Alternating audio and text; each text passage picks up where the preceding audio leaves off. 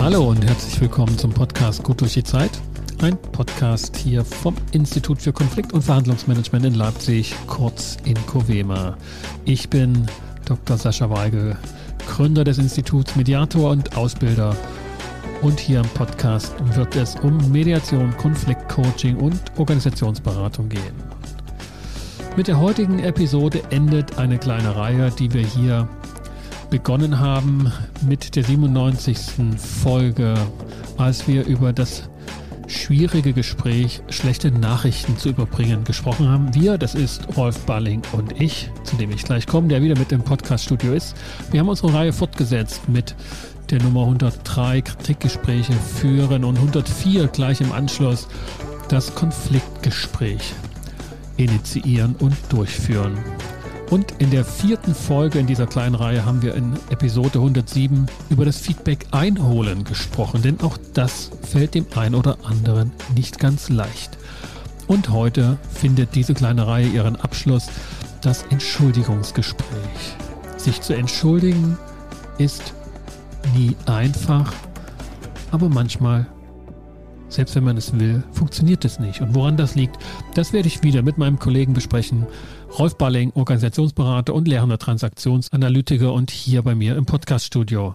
Hallo Rolf. Heute ist es tatsächlich dann so das letzte Gespräch, was wir in dieser Reihe behandeln werden, das Entschuldigungsgespräch. Und ich habe mit Stolz gesagt, mein Kollege, denn ich habe, ja, wie du weißt, meine Prüfung, die keine ist, den sogenannten TEW, bestanden, was ja auch nicht bestanden werden muss, sondern einfach absolviert. Ich bin jetzt fast lehrender Transaktionsanalytiker unter Supervision. Ja, das hört sich doch wirklich toll an. Ne? Wirklich, ich gratuliere nochmal. Und das ist, das ist eine Prüfung, da kann man gar nicht drum herum reden. Ne? Und das ist wirklich eine Prüfung besonderer Art, denn da muss man sich wirklich zeigen, da nutzt kein Auswendiglernen oder sonst was, da muss man wirklich in den Prozess rein und gucken, dass man sich zeigt und dann besteht. Und so war es tatsächlich. Hingefahren ohne groß Prüfungsvorbereitung, gut vorbereitet von unserem Kollegen auch Günther Mohr und dann auch wieder weggefahren und nicht auseinander genommen worden. Das ist prima. Ja. Mhm. Rolf, mal sehen, wie sich das jetzt auch in unserem Gespräch so ausnimmt, ob sich da was ändert. Ich kann das ja dann am Ende berichten. Es ist der erste Podcast, nachdem ich also noch im letzten Jahr dann diese Prüfung, die keine ist, das ist ja der kleine Running Gag bei der Sache, dann absolviert hatte. Aber trotzdem muss ich mich jetzt entschuldigen. Ich habe dieses Gespräch kaum vorbereitet. Kam nicht dazu, wie das so ist. Jahresanfang ist gleich Jahresende. Der Zeitdruck ist groß und ähm, die Zeiträume, sich vorzubereiten, waren klein. Ich habe mich kaum vorbereitet und nutze das sozusagen, um die Problematik gleich zu verdeutlichen. Wenn ich sage, ich muss mich entschuldigen, ist daran gleich die Paradoxie enthalten. Ich lege mal kurz da, was ich meine und dann können wir uns darüber austauschen, weil ja entschuldigen bedeutet ja, dass Schuld weg genommen wird oder weggemacht wird, ne? weil man die auf mhm. sich geladen hat und dann wieder frei sein will. Und wenn ich sozusagen mich da schuldig gemacht habe, weil ich etwas schuldig geblieben bin, nämlich eine Vorbereitung, wenn ich dich einlade hier zum Podcast und deine Zeit beanspruche und mich dann nicht vorbereite, ja, ist es nicht so, dass ich mich selbst entschuldigen kann, sondern ich kann nur darum bitten. Wie siehst denn du das, wenn ich jetzt einfach sage, ich entschuldige ja, mich? Ja, ich will sogar noch einen Schritt zurückgehen. Ne? Also häufig ist es sehr wichtig zu unterscheiden, Gibt es ein Sorry, wäre das angemessen, also ein Bedauern, das angesprochen werden muss, oder ist es wirklich eine Entschuldigung, wo man über Schuld redet. Ne? Und so wie du das eben eingefädelt hast, gesagt hast, Jahresende, Jahresanfang, was willst du tun und sonst irgendwie. Ich bin leider nicht dazu gekommen, mich vorzubereiten. Aber vielleicht ist es ja auch ganz besonders frisch und so ohne Vorbereitung und ich bedauere es. Aber eigentlich siehst du da wirklich eine Schuld drin. Denn so wie du das erklärt hast, könnte man denken, eigentlich sieht er da gar keine Schuld drin. Ah, ja, okay. Ich müsste also noch ein bisschen mehr Schuldbeladenheit auch in meine Stimme und in meine Äußerung bringen, wenn das echt, also wenn ich das auch tatsächlich so sehe. Was meinst du mit Bedauern? Wo, wo sagst du, ist die Abgrenzung? Finde ich einen interessanten Aspekt. Bedauern noch mit als, ja, als sozusagen als abgrenzungsfähiges Phänomen reinzunehmen. Jemand macht vielleicht eine Ankündigung und entscheidet sich um. Aber es ist legitim, sich umzuentscheiden. Also jemand sagt, ich trete zurück und drei Tage später, so wie damals Adenauer oder sowas mal gemacht hat, geht er ins Fernsehen oder sagt einfach, es tut mir leid, ich habe mich anders entschieden, ich nehme das zurück. Und das ist vollkommen legitim. Ah, ne? okay. Da gibt es vielleicht nichts zu entschuldigen, Mhm. Denn was soll's, ne? wie auch einer gesagt hat, also was kümmert mich mein Geschätz von gestern, ich werde jeden Tag klüger. Eine Stellungnahme ist schon fällig und ein Bedauern, dass man die Leute vielleicht in Verwirrung gestürzt hat, die sich schon Hoffnung gemacht auf Wahl oder sonst irgendwie was und es ist alles wieder ganz anders. Da ist ein Bedauern sicherlich angemessen. Aber Schuld, weiß ich nicht, mir glaube ich nicht da kann ich gut anschließen. Ich habe bei dem Entschuldigen ja diese Abgrenzung schon mal an anderer Stelle auch getroffen, im Blog und in einem anderen Podcast hier. Es ist die Bitte um Entschuldigung, weil nur der andere kann diese Schuld, bei dem man sich also schuldig gemacht hat, weil man ihn ja wirklich verletzt hat, dass der das nur wegmachen kann. Und um diese Entschuldigungsbitte geht es eigentlich. Man muss sozusagen dem anderen deutlich machen, ich weiß, ich habe mich bei dir schuldig gemacht, ich habe dich verletzt, ich bitte dich um Entschuldigung, damit ich wieder frei von Schuld gehen kann, mit dir Umgang pflegen kann, etc. Ja. Und beim Bedauern ist das nicht der Fall. Beim Bedauern gestehe ja. ich das dem anderen nicht zu. Ja, ist was, was Analoges, aber, aber lass uns doch mal differenzieren. Also wenn ich jetzt angenommen, ich habe eine Ansage gemacht, die nehme ich zurück, dann bedauere ich das. Und äh, ich sage dann auch, es tut mir leid für die Unannehmlichkeiten, die dadurch entstanden sind. So, die Fluggesellschaften so machen es ja dauernd. Ne? Und äh, ich bitte um Verständnis. Ja. Aber ich würde jetzt nicht so weit gehen oder demjenigen, wo ich jetzt ähm, sage, ist doch nicht, dass ich jetzt nicht mehr funktionsfähig bin oder belastet bin, wenn der kein Verständnis zeigt. Ja. So viel Macht würde ich nicht geben. Und da würde ich auch bei einer Entschuldigung aufpassen. Also wenn man sich entschuldigt, ist man klar und sagt, ich bin schuldig geworden. Aber mit der Macht dem anderen zu geben, zu sagen, und wenn du mich jetzt nicht entschuldigst, dann, dann, dann geht es mir ganz schlecht und ich fühle mich sonst irgendwie sowas. Da wäre ich auch vorsichtig. Also man muss einkalkulieren, dass der andere stur ist, sich nicht versöhnen will und kaut weiter auf seinem Groll rum oder sowas und will sich entschuldigen, aus welchem Grund auch immer. Und dann bleibt die Entschuldigung in dieser Weise einseitig. Das kann sein. Das würde passen sozusagen, dass das, was wir im Alltag als Konvention sagen, Entschuldigung ja, oder sorry, tut mir leid, dass das praktisch das Bedauern ist.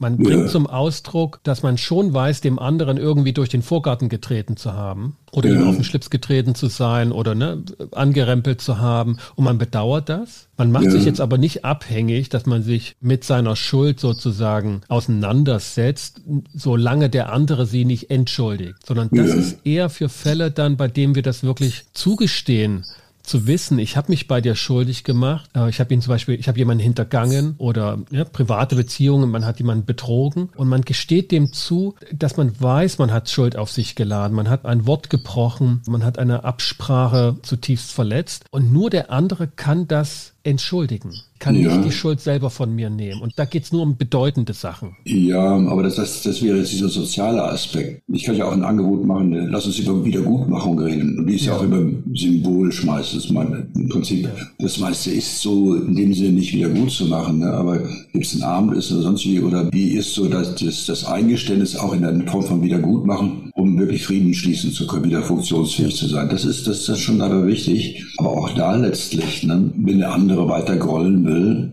dann bleibt das im Raum. Alles klar. Das erinnert mich an eine Mediationssequenz, wo jemand also eine Wiedergutmachungsidee hatte und die war einfach zu früh. Die hatte von sich aus ins Spiel gebracht und der andere war nicht an dem Punkt, dass er sagte, unter der Bedingung von Wiedergutmachung kann ich dich entschuldigen, sondern der war mhm. noch in seinem, ja, Kroll war derjenige nicht so, aber ja, also er war doch verschlossen. Er war verschlossen mhm. und war noch nicht ja. bereit, den anderen zu entschuldigen, auch nicht unter so einem Aushandlungsprozess von Wiedergutmachungsidee. Also das wäre ein Punkt, jetzt wenn wir so ein bisschen in, Empfehlungen denken oder auch in Reihenfolgen, dass man sich am Anfang klar wird, jetzt mal schlaglichtartig, habe ich was zu bedauern oder muss ich um Entschuldigung bitten? So, ja. Das wäre so ein, ein, echter Wechsel in der Bewertung der Situation. Ja, und, und die, in dieser Vorbereitung zu diesem Entschuldigung wäre auch sehr wichtig, sich mit der eigenen Scham auseinanderzusetzen. Ne? Da hat ja der Hannes Schneider gerade ein wunderbares Buch geschrieben und er unterscheidet eine natürliche Scham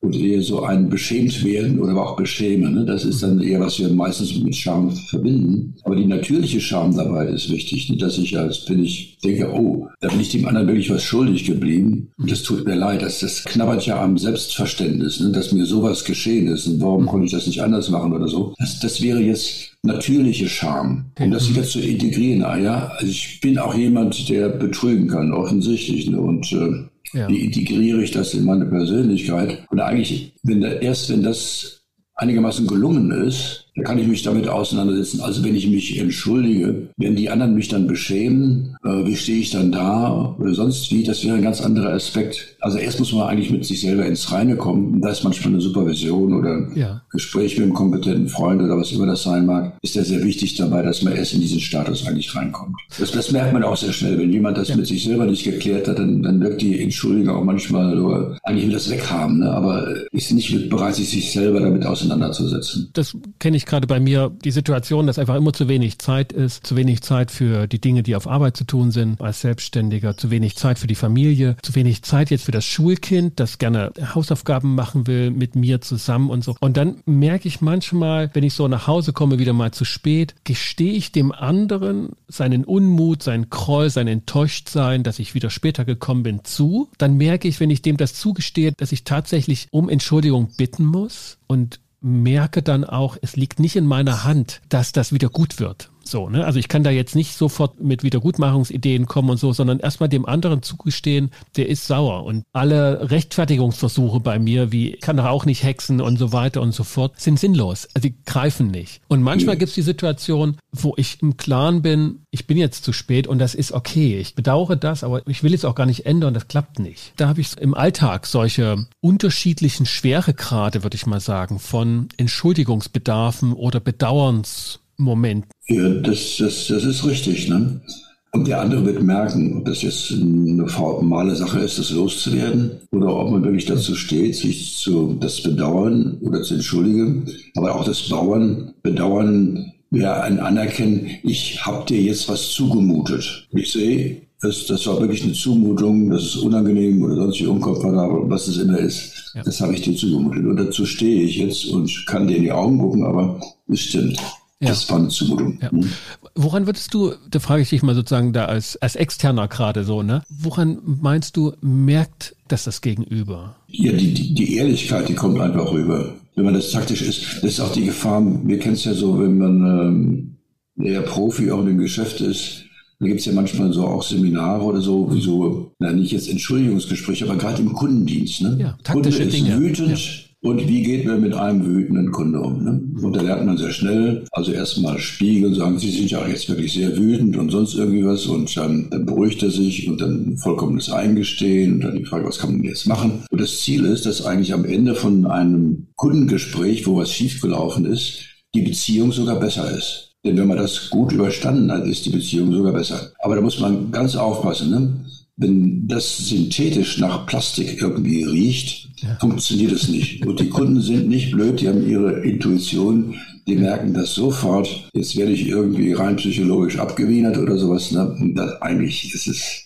Woran erkennt man, dass es nach Plastik riecht? Ich finde das ja ein tolles Bild. Da, weil Plastik ist so das, was es dann ist. Das wird ja, ja dann also, wahrscheinlich versucht auch wegzutrainieren, ne? In solchen ja, man versucht dann halt den guten alten Rogers mit seiner Gesprächspsychotherapie als Waffe einzusetzen. Ne? Mhm. Also sagt man, oh, ich sehe, Sie sind jetzt wirklich richtig wütend und enttäuscht auf uns. Und das kann man einigermaßen trainieren, dass es irgendwie stimmmäßig und so rüberkommt. Aber trotzdem wird der Kunde riechen, ist das jetzt ernst gemeint oder liegt er gerade jetzt irgendwie was ab oder sowas und spulte so.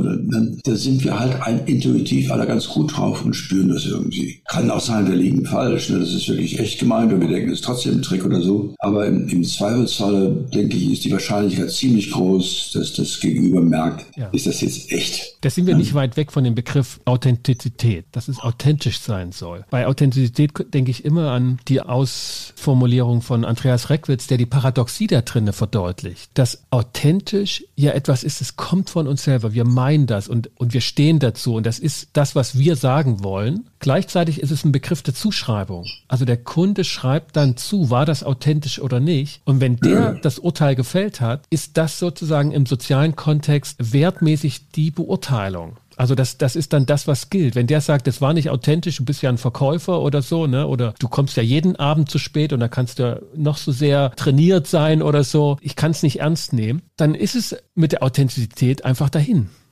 Es bleibt ein, Zuschreibungsmerkmal, auch wenn wir sagen, es kommt aus uns selber raus. Aber das ist, halt, denke ich, häufig sogar in Verhandlungen oder so, ne? Auch ob das jetzt Gerichtssaal oder sonst was. Irgendwann, wenn die taktischen Spielchen so läuft nicht mehr so richtig, merkt man mit einmal, jetzt wird jemand klar und authentisch. Mit einmal fühlt sich das auch anders ja. an. Und das, da haben wir eine Intuition für. Ja, war ich letztens bei einem Klärungsgespräch zwischen Personal und Geschäftsführung war da und aber der Betriebsrat auch. Und es, es ist aus dem Betriebsrat eine Information entfleucht. Die war draußen. Keiner kann nachprüfen, ob das jetzt ein Gerücht war, ob die Mitarbeiter das einfach mal so lanciert haben, dass das die Information war und dann war es in der Welt oder ob es wirklich rausgegeben wurde. Aber alle waren davon überzeugt, das wurde bewusst rausgegeben, bewusst sozusagen lanciert. Und dann hat sich der Betriebsrat entschuldigt und es war so entwaffnend, ehrlich, dass die Vorstellung, derjenige hat das sozusagen ra bewusst rausgegeben, war weg, wie, wie weggeblasen. Es war klar, das war eine ehrliche Entschuldigung, dass das so passiert ist. Er hat nicht betont oder, oder gesagt, dass er das gemacht hätte oder dass ihm das passiert ist. Er hat sich dafür entschuldigt, dass schlichtweg die Information diese Wirkung entfaltet hat. Und es ging gar nicht ja. mehr darum, wer hat was getan. Aber das wäre jetzt auch eine schöne Differenzierung zwischen Bedauern und Entschuldigen. Ne? Denn äh, wenn er es selber nicht gemacht hat, wie soll er, muss er sich da entschuldigen?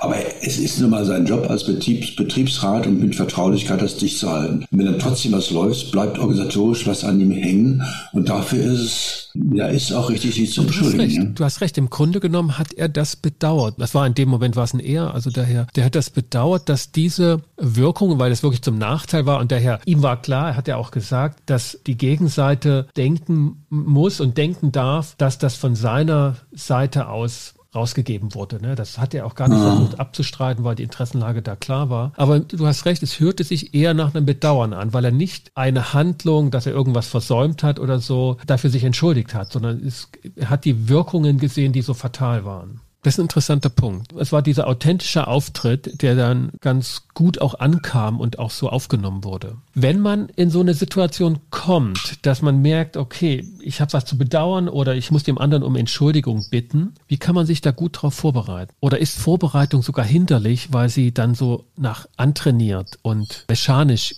gelten kann? Was würdest du empfehlen? Also dass man erstmal selber damit klar ist, ist es jetzt eine Entschuldigung, welche Schuld habe ich, wofür stehe ich ein, was habe ich zu sagen, was habe ich dem anderen zugemutet. Also diese Selbstklärung, die ist schon vorher wichtig, auch mit der eigenen Scham. Mhm. Also wenn beim Betriebsrat was rausläuft, bleibt die, die Betriebsrat-Scham als natürliche Scham.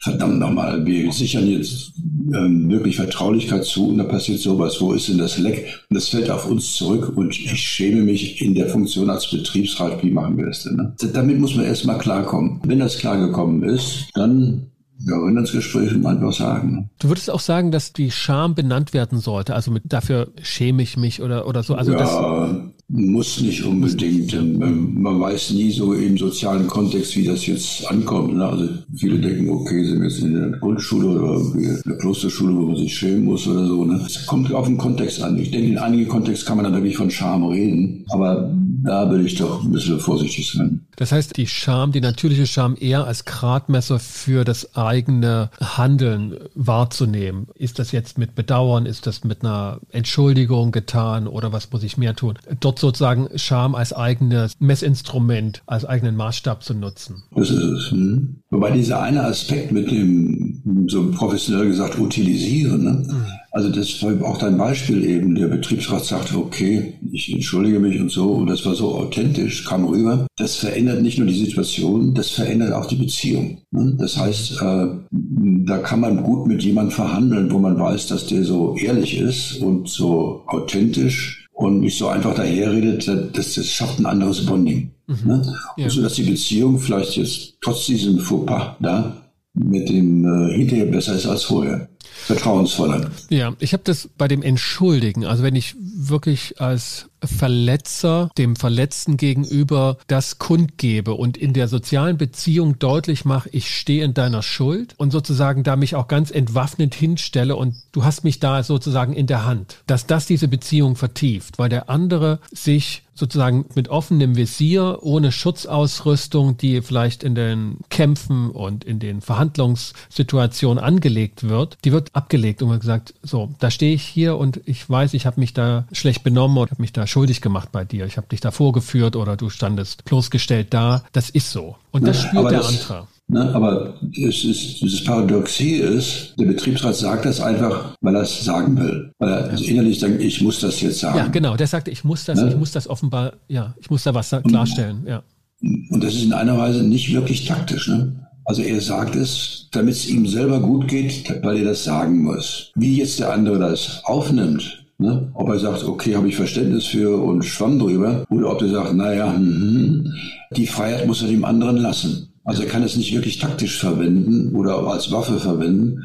Er muss dem anderen die Freiheit lassen, jetzt in seiner Weise damit umzugehen. Sonst ist es wird's manipulativ. Ich meine, die andere klassische Situation, die ich dann bei bedeutsamen Entschuldigungen erlebe in Mediation, ist im privaten Bereich, also bei Trennungs-, Paarmediation, bei denen es halt um ja schon existenzielle lebenskonzeptionelle Entscheidungen ging oder auch Missgriffe. Und wenn da jemand sich entschuldigt für ein Betrügen, für ein Fremdgehen, für manchmal ist es auch eher materieller Art, dann habe ich so eine Situation im Kopf, der sagt, was willst du denn noch? Ich habe mich doch entschuldigt. Der hat die Entschuldigung nutzen wollen als Waffe, als ne, es ist dann abgehakt, wenn ich mich entschuldige. Die andere Person ist da aber gar nicht so drauf eingegangen. Das kam einfach nicht an bei ihr, die Entschuldigung. Und das hat der andere gemerkt und sagte dann immer, was hast du denn noch? Ich habe mich doch entschuldigt. Das ist der Zeitpunkt, dann habe ich dann auch gesagt, offenbar ist die Entschuldigung nicht gelandet. Also die ist nicht angekommen. Es gibt also diesen Wille zur Entschuldigung und es muss bei dem anderen was passieren. Also der muss sozusagen die Landefreigabe gewähren, ja, dass das ankommt. Ja, also es ist wieder, das ist auch, jetzt auch im Täter-Opfer-Ausgleich oder sonst wie bei diesen Gesprächen. Also der Täter sagt dem Opfer, ich habe dir das und das angetan, bitte vielleicht um Entschuldigung. Aber das ist, das ist gar nicht so wichtig, ne?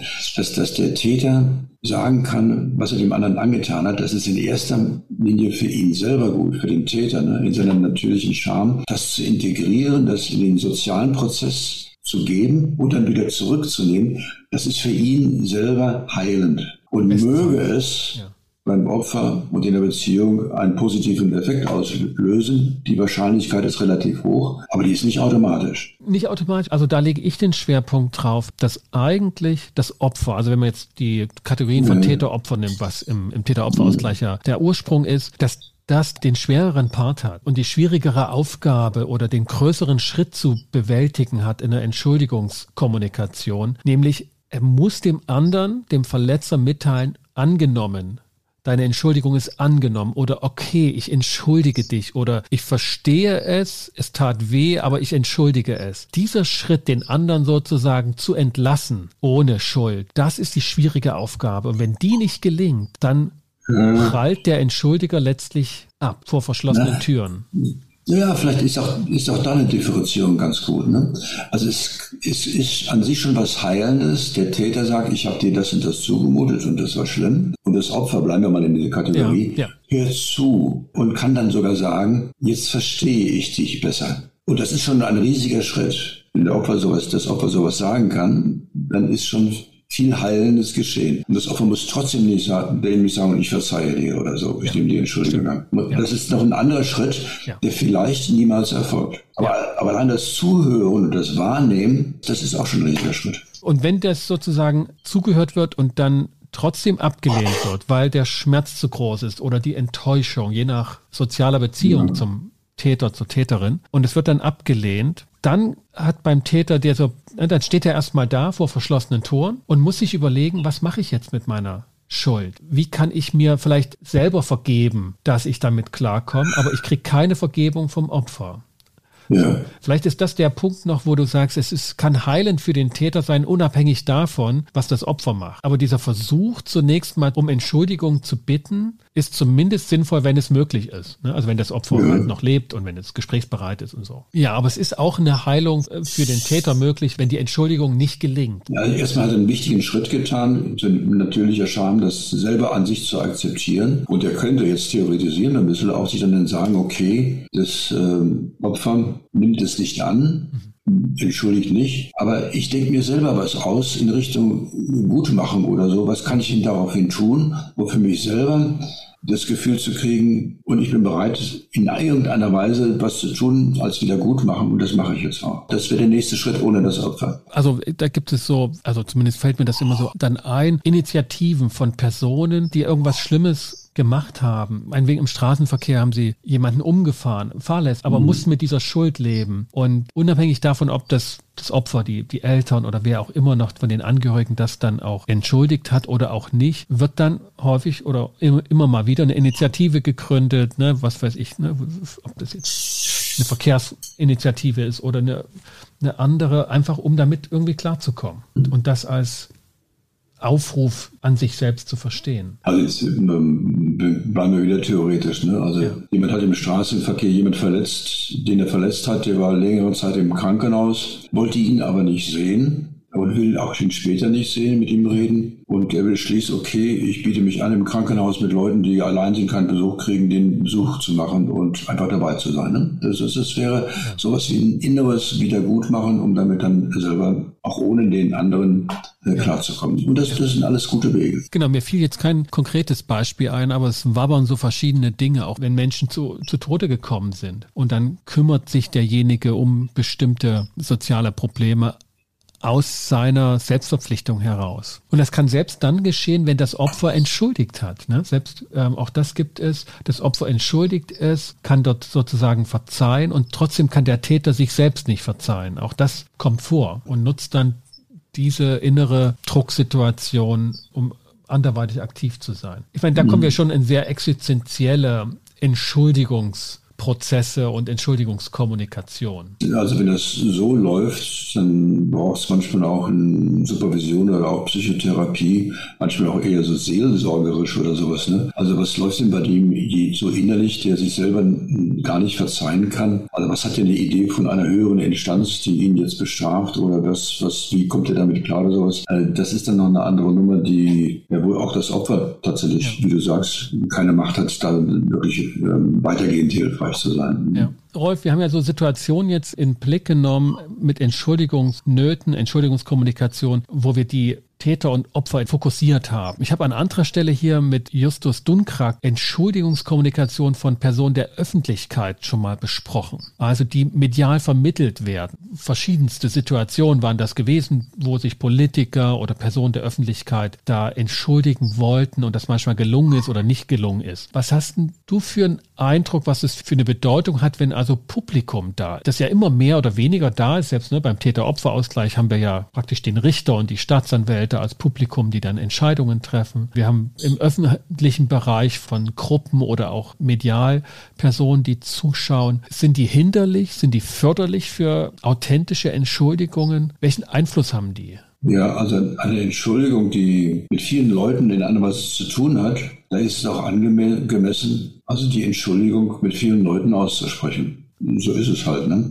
Wenn das jetzt medial geschieht, macht es die Sache nicht einfacher. Aber eigentlich wäre das schon der richtige Prozess. Ne? Mir fällt noch ein, so am Anfang von der Pandemie hat, glaube ich, der Minister Spahn mal gesagt, wir werden uns am Ende ja. vieles verzeihen müssen. Ne? Ja. Das war ein ein kluger Satz, ne? Aber ich kann mir nicht entsinnen, dass dann am Ende irgendwie ein Ritual war, wo man sich tatsächlich viel verziehen hat oder so, ne? Ja. Das ist dann, das wäre eigentlich noch eine, was, etwas, was nach der Pandemie noch wirklich aussteht, auch jetzt noch, ne? Dass man sich da eine Menge verzeiht, was da in diesem doch schwierigen Prozess so alles gelaufen ist, wo man sich gegenseitig auf die Nerven gegangen hat und vielleicht auch wirklich tatsächlich schuldig geworden ist. Ne? Das stimmt. Aber das, das ist, denke ich, ist, das wäre wirklich menschliche Größe, sich auch dann medial zu entschuldigen. Muss man sich dann genau, genau, überlegen, was ist die richtige Form, wie mache ich das und was passt auch, damit es nicht jetzt übertrieben oder als Waffe oder sonst wie ankommt. Also möglichst gut rüberkommt. Da sind dann Medienberater vielleicht auch ganz nützlich dann dabei. Also als Leitlinien würde ich draus ziehen jetzt, was du sagst, dass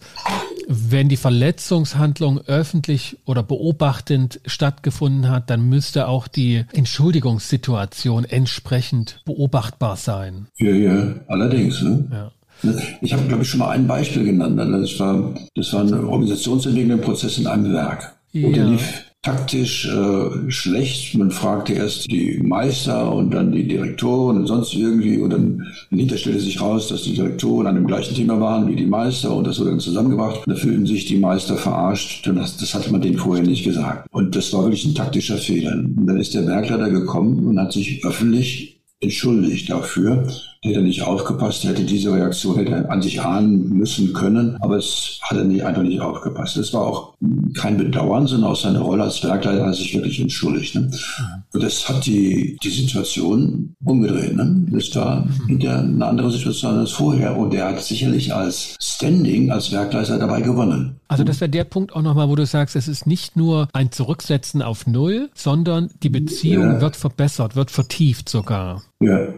Ah ja, okay. Mhm. Ja, ich kann mir auch kein Beispiel gerade vorstellen, dass zumindest dann eine Entschuldigung sozusagen unter Ausschluss dieser Öffentlichkeit. Ich meine, die kann wirksam sein in dem unmittelbaren Verhältnis von Verletzer und Verletzenden, aber die Beobachter, die die Verletzung gesehen haben, die haben halt entscheidende Wirkung auch für die soziale Atmosphäre. Wenn für die noch eine Entschuldigung offen bleibt, weil sie sie nicht erlebt haben, ist die Entschuldigung praktisch fast nichts wert außer in dem unmittelbaren persönlichen Verhältnis. Das finde ich eine interessante und auch eine ganz schöne Herausforderung, wenn man merkt, okay, es stört mich etwas, ich habe mich da offenbar misslich benommen, ich habe jemanden wehgetan und das war auch gesehen. Also das heißt, man muss dort mit überlegen, wie und unter welchen Umständen man diese Entschuldigung kommuniziert. Also manche sind dann in Versuchung, ich schreibe auch irgendwie einen Brief oder so, ne? aber der, der wirkt dann irgendwie glatt und ähm, ja. macht es vielleicht noch schlimmer.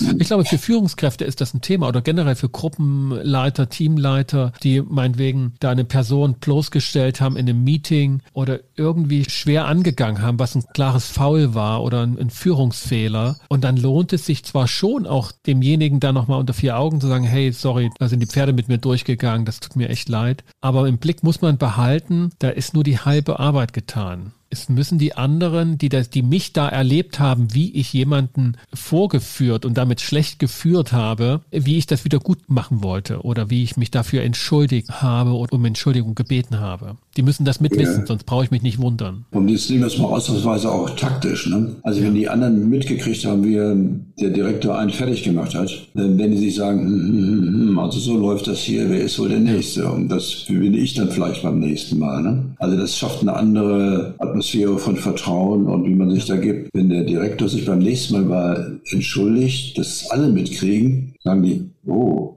das war jetzt wichtig, ne? denn jetzt traue ich mich anders, meine Meinung zu sagen oder irgendwas zu machen. Das äh, wird wieder gut gemacht. Auch auf der taktischen Weise hätte sich absolut gelohnt. Ne? Rolf, welche Punkte sind noch wichtig, wenn du so an deine Coaches denkst oder Teilnehmende an Ausbildungsgruppen und die in ähnlichen Situationen waren, was muss man noch beachten? Was ist wichtig, wenn man ja manchmal auch Monate oder Jahre später ne, sein Bedauern zum Ausdruck bringen will oder sich auch wirklich entschuldigen will. Du hast das ja auch in der Transaktionsanalyse durchaus auch mit Prozessen zu tun gehabt, ne, familiär, die einfach ne, Jahre später kommen oder, oder fast schon zu spät, wo jemand dachte, sich entschuldigen zu müssen. Also ich glaube, wir haben schon so ziemlich alles gesagt, aber aber eins wäre dann, das möchte ich nochmal betonen, ne, dass mhm. wenn sich jemand entschuldigt oder sein Bedauern oder sowas ausdrückt, in erster Linie für sich selber macht. Ne? Für seine eigene natürliche Scham, die in den sozialen Prozess gibt und von dort wieder zurückkommt, das wird ihn stärken, das tut ihm selber gut. Die soziale Nützlichkeit, die wird natürlich dabei ansteigen. Das darf nicht der Anders sein der Taktik oder so. Ne? Das, der erste Impuls muss eigentlich sein, das mache ich eigentlich für mich selber. Das muss einem klar sein. Und wenn das klar ist, das wird auch gemerkt. Und es wird nicht als egoistisch gewertet. Also es kann ja auch sein, dass das Opfer dann sagt, was? Jetzt hast du mir eins drüber gezogen und jetzt machst du auch noch etwas, was du nur für dich selber tust. Also ich überziehe jetzt mal ein bisschen. Das könnte man ja durchaus auch als Egoismusvorwurf dann zurückgeschmettert bekommen. Ja, klar. Ne? Also äh, das ist jetzt Unterschied zwischen natürlicher Scham und eher beschämt werden. Ne? Ja. Also da geht jemand mit seiner natürlichen Scham rein schwitzt dabei und wird rot und sagt das in der guten Weise und kriegt jetzt vielleicht von dem Opfer, was noch nicht so weit ist, eine Beschämung rüber. Ne? Das ist nicht so einfach, aber vielleicht braucht er danach auch noch eine Supervision oder ein gutes Gespräch, um damit klarzukommen. Und trotzdem hätte sich der Prozess gelohnt für ihn. Ne? Ja. Das sind wir, glaube ich, nicht weit weg von einem Dramadreieck dann, was da aufgezogen würde. Klar. Ähm aber das Risiko besteht. Also das macht, glaube ich, auch die Schwierigkeit und damit können wir das Gespräch praktisch im Kreisrund schließen. Das macht die Schwierigkeit aus. Wir wissen nicht, wie derjenige, den man da verletzt hat, reagiert. Ähm. Und der kann in seiner Verletztheit oder dann auch in seiner Sturheit um sich schlagen, uns jede Authentizität absprechen oder reinen Egoismus unterstellen, das kann unschön werden. Aber das macht, glaube ja. ich, die Schwierigkeit aus. Wenn man ja. schon weiß, okay, ich habe da was, was ich entschuldigt haben möchte oder um, Entschuldigung bitten möchte. Ja, und das wäre natürlich jetzt gut, wenn es eine, eine reife Gruppe gäbe. Ne? Also wenn das nicht jetzt ja. unter zwei Leuten und noch andere Anwesende, die eventuell dann derjenige, der den Mut gehabt hat, sich in dieser Weise zu entschuldigen, dann auch schützen und eingreifen. Ne? Sagen, also ihn jetzt schützen vor diesem äh, Beschämung des, des Opfers, was eben daneben ist. Ne? Und in einer guten Gruppe könnte man auch darauf vertrauen, dass etwas in dieser Richtung dann läuft. Rolf, ich nutze den Hinweis als Brücke, wenn du sagst, eine gute Gruppe. Wir haben ja im Hintergrund einen Plan entwickelt im Laufe dieser fünf Gespräche, die wir oder fünf Gesprächsformate, die wir uns vorgenommen hatten und werden dazu auch einen Workshop, ein Seminar anbieten, bei dem in einer guten Gruppe sich auf derartige Gespräche vorbereitet werden kann, wo wir Allerdings. sozusagen Theorie und Praxis verbinden wollen. Und in der Gruppe geht es leichter, schwierige Gespräche vorzubereiten. Und du sagst, diese Gruppe ist hilfreich loszulegen und dann auch so ein Gespräch zu beginnen. Ob nun Entschuldigungskommunikation oder ein Kritikgespräch oder auch ein Konflikt anzusprechen. Ja, auf jeden Fall, denn die Gruppe ist dann sehr hilfreich, zum mal probehalber mal zu sehen, wie so Reaktionen sein könnten. Aber dann mit einer inneren Klarheit in so ein Gespräch reinzugehen, und da ist man dann auch emotional nicht mehr so verletzlich, dann da kann man wirklich seine Wahrnehmung öffnen und gucken, was läuft denn hier eigentlich äh, und nicht so sehr auf dann seine eigenen Tendenzen, jetzt destruktiv zu reagieren, achten, dann läuft es einfach besser, dann ist die Chance viel größer. Wir haben das noch nicht terminiert, wir haben das noch nicht im Detail ausformuliert, aber das wird kommen. Wir werden demnächst tatsächlich auch Termin finden und auf unserer Webseite www.inkofema.de werden Sie dann auch entsprechend diese Information finden wer von Ihnen und euch, liebe Zuhörerinnen und Zuhörer, interessiert ist, der kann da dranbleiben. Rolf, wir sind am Ende angelangt. Nicht nur des ja. heutigen Podcasts, ja. äh, sondern auch an dieser kleinen Reihe. Vielen Dank. Ich kann das jetzt nur bedauern, dass es zu Ende geht. Aber dafür, dass du so wenig vorbereitet warst, denke ich, war es ein sehr spannendes Gespräch. Ja, also das war es von meiner Seite auch. Es war spannend und auch nochmal lehrreich. Ich fand den Punkt mit Bedauern, den finde ich sehr gut. Also, weil den hatte ich noch gar nicht so auf dem Schirm, dass das eigentlich genau die Abgrenzungsform ist. Ja, jetzt haben wir fünf Gespräche, Gesprächsformate behandelt. Wahrscheinlich gibt es noch mehrere, aber aus dem, was wir so besprochen haben, was wir auch rausgefiltert haben für Vorbereitungen, für Anlässe, lässt sich im Grunde genommen das alles auch voneinander ableiten. Und ich fühle mich gewappnet auch für die Dinge, die ich so alltäglich mal an schwierigen Gesprächen habe. Eins habe ich ja heute berichtet, ich muss aktuell doch immer mal wieder auf Zeitnöte hinweisen und mich sowohl familiär als auch bei Kunden teilweise und auch bei Freunden entschuldigen und eben aber auch mal mein Bedauern nur ausdrücken. Vielen Dank dafür dass du mir da auch mit zur Klarheit mitverholfen hast. Das war wie immer. Nö. Bin gespannt, was wir dann in dem Seminar machen. Okay. Ja, ich freue mich drauf. Rolf, für den Moment beste Grüße nach Stuttgart. Lass es dir gut, gut gehen. Und nach Leipzig zurück. Ciao. Vielen Dank für diese hochinteressante Reihe und die Einblicke in schwierige Gespräche. Wenn dir und euch diese Episode oder die ganze Reihe gefallen hat, dann hinterlasst doch ein Feedback, eine kleine Bewertung auf Google Business unter Inkofema oder äh, Apple Podcast. Da könnt ihr Bewertungen abgeben. Empfehlt den Podcast gerne weiter und abonniert ihn, damit ihr auch die anderen Folgen nicht mehr verpasst. Für den Moment bedanke ich mich bei dir, bei euch, dass ihr mit dabei wart bei diesem fünften abschließenden, die kleine Reihe abschließenden Gespräch. Ich wünsche eine gute Zeit. Bis zum nächsten Mal. Kommt gut durch die Zeit. Ich bin Sascha Weige, euer Host von Inkofema, dem Institut für Konflikt- und Verhandlungsmanagement und Partner für professionelle Mediations- und Coaching-Ausbildungen.